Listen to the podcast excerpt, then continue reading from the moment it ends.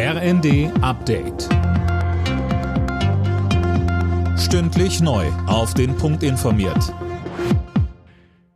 Ich bin Tom Husse. Guten Abend. Der deutsche Papst im Ruhestand, Benedikt XVI., ist sehr krank. Das hat sein Nachfolger Papst Franziskus gesagt. Mehr von Philipp Rösler. Bei einer Generalaudienz in Rom bat Franziskus um ein besonderes Gebet für seinen Vorgänger. Ein Sprecher des Vatikans teilte kurz darauf mit, dass sich der Gesundheitszustand von Benedikt in den vergangenen Stunden verschlechtert habe.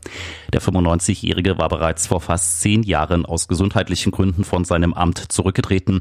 Er lebt weiterhin im Vatikan, hatte aber kaum noch öffentliche Auftritte. Die Bundesregierung reagiert gelassen auf den angekündigten russischen Öllieferstopp. Die Versorgung ist gesichert, so das Wirtschaftsministerium.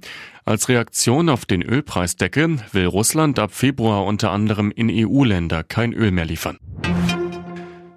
Beim Atomausstieg soll es bleiben und auch von der Kohle will sich Deutschland verabschieden. Wie aber soll der enorme Energiehunger gestillt werden? Viele Forscher setzen deshalb weiter auf die Kernfusion als saubere und quasi unerschöpfliche Energiequelle.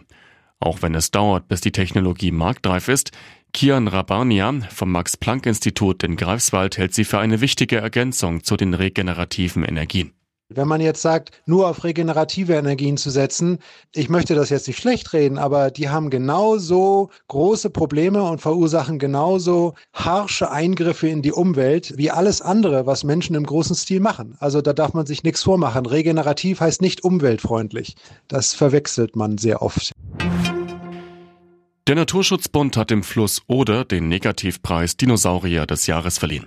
Aktueller Hintergrund ist das große Fischsterben in diesem Jahr. Die Oder stehe beispielhaft für die kritische Situation an vielen anderen großen Flüssen in Deutschland. Alle Nachrichten auf rnd.de